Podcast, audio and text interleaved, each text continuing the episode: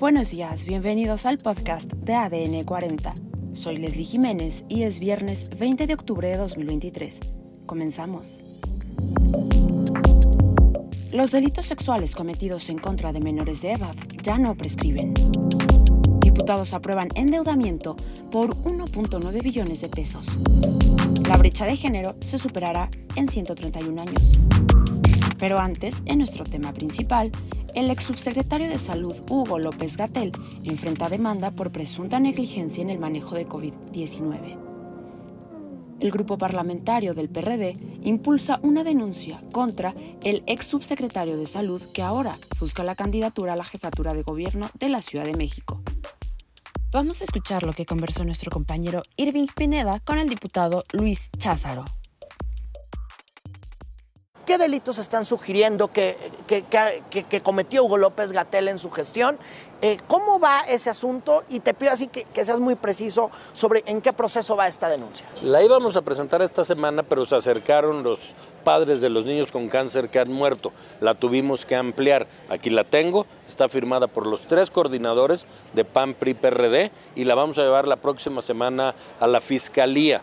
¿Por qué delitos? Es una denuncia de hechos puede haber eh, delitos de negligencia médica, puede haber delitos de eh, mal uso de las funciones del servicio público, porque él tenía la capacidad del conocimiento para que la pandemia costara mucho menos vidas. Ya será el Ministerio Público Federal quien determine los delitos, pero no vamos a dejar pasar el dolor de tanta gente y vamos a presentar nuestra denuncia. ¿Confías en que habrá justicia? Yo confío en la Fiscalía General de la República en verdad, aunque sea una fiscalía morenista.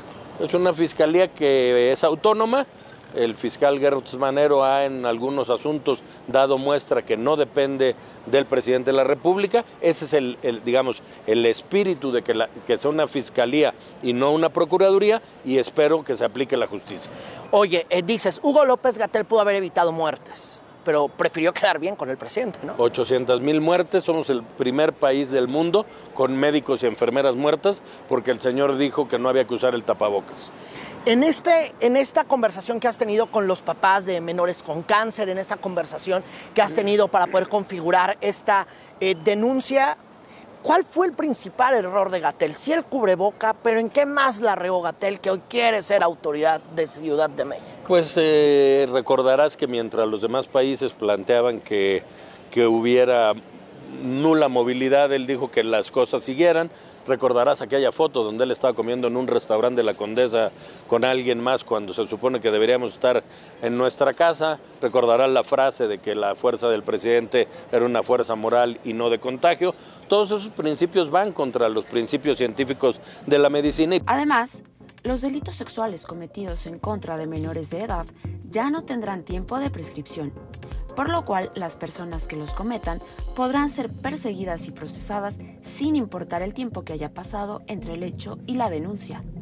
Un decreto publicado en el Diario Oficial de la Federación este miércoles reforma el Código Penal Federal para que los delitos de índole sexual indicados en 10 artículos en contra de personas menores de 18 años no prescriban para el ejercicio de la acción penal y sus sanciones. Por otro lado, durante los primeros minutos del jueves 19 de octubre de 2023, la Cámara Baja aprobó en lo general el dictamen que expidió la Ley de Ingresos de la Federación para el ejercicio fiscal de 2024. La ley de ingresos del próximo año prevé 7.3 billones de pesos de ingresos y 1.9 billones de pesos de deuda, para dar un total de 9 billones 66 mil millones de pesos de recursos que ingresarán a las arcas del gobierno federal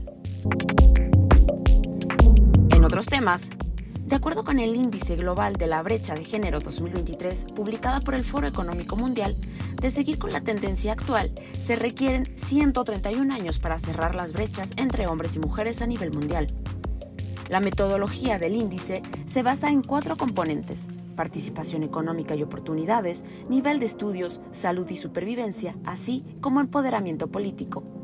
Este año se analizaron 146 países, de los cuales 42 avanzaron hacia la paridad.